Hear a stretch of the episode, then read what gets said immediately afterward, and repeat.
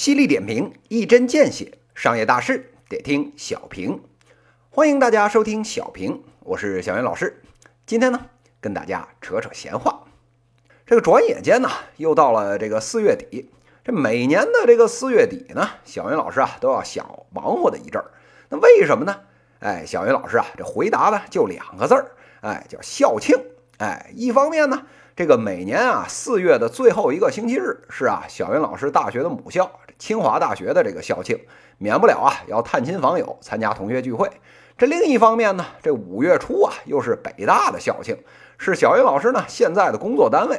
这个系里还有院里要啊帮忙张罗的事儿也不老少。这两件事儿呢加在一起，就得啊忙活一小阵子了，不是吗？那作为一个这个八零后的主播。在这两所国内的高校呢，都待过啊足够长的时间，小云老师啊也是倍感荣幸。今年呢是这个清华一百零七周年，北大呢一百二十周年的这个校庆，小云老师啊借着这个机会，向两所学校呢都送上生日的祝福，祝呢清华北大都越办越好，为国家科研呢做出更多的贡献，也培养出啊更多的优秀的人才。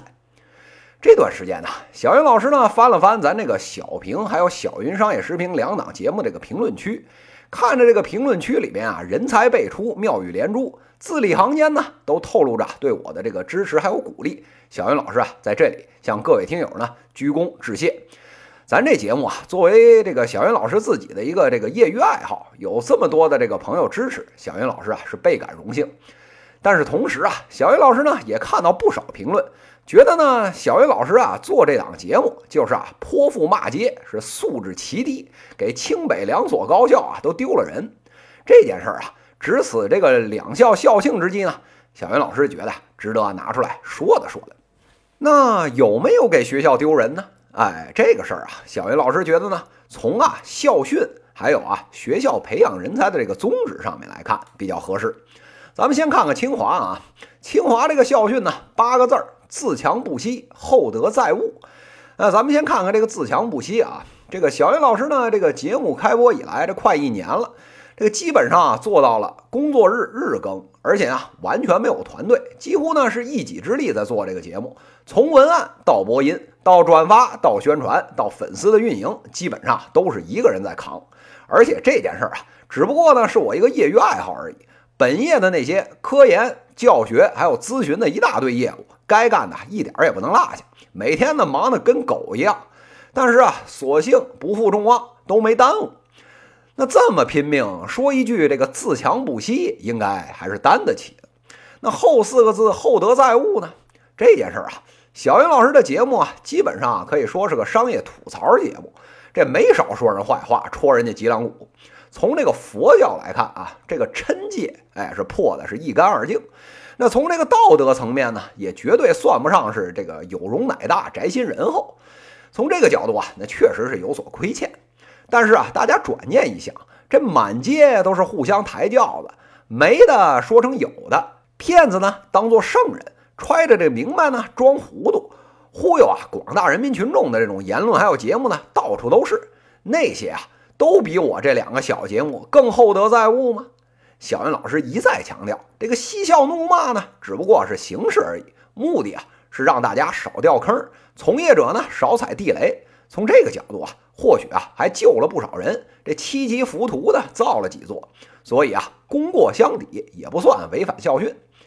那北大这边呢，众所周知啊，北大呢是没有官方发布的这种校训的，但是啊，从小云老师这个在未名湖畔工作的这快十年的经历来看呢。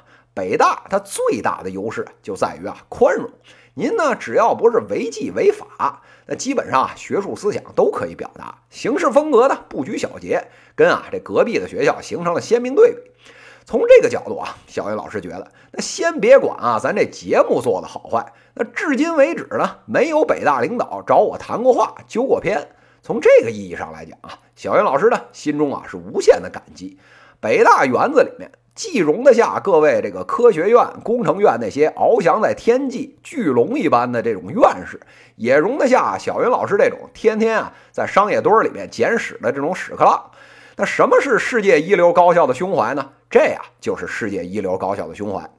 这小云老师这个节目啊，好坏暂且不论，但是呢，至少啊有小云老师这个表达风格呢，哎是独树一帜，节目观点呢，哎是常有常新，这个相信啊各位都能认同。我这两档带着点儿这个自由和创新意识的作品，不正是北大风格最好的诠释吗？所以说啊，这个小云老师呢，跟各位听友交个心，您呢喜欢这档节目呢，没问题，大家一起好好听，哎，多讨论。您不喜欢这档节目呢，也欢迎您啊留言讨论。那真要是开骂呢，哎，小云老师啊也会笑脸相迎。咱啊这个是观点类的节目，有不同的这个声音呢是常事，大家多沟通，不是大家都受益吗？您啊，要实在听不下去呢，这右上角呢有个小叉，点了，这世界就清静，这小云老师也就不烦您了，不是吗？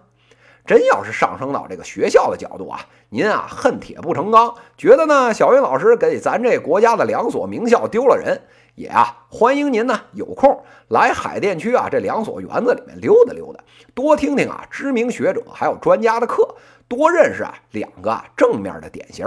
不能因为看见小云老师这一颗老鼠屎，就忽视了旁边这一大锅白米粥啊！您说是不是这个理儿？以上就是今天资讯的内容，犀利点评，一针见血，商业大事得听小平。各位听友，我们下期再见。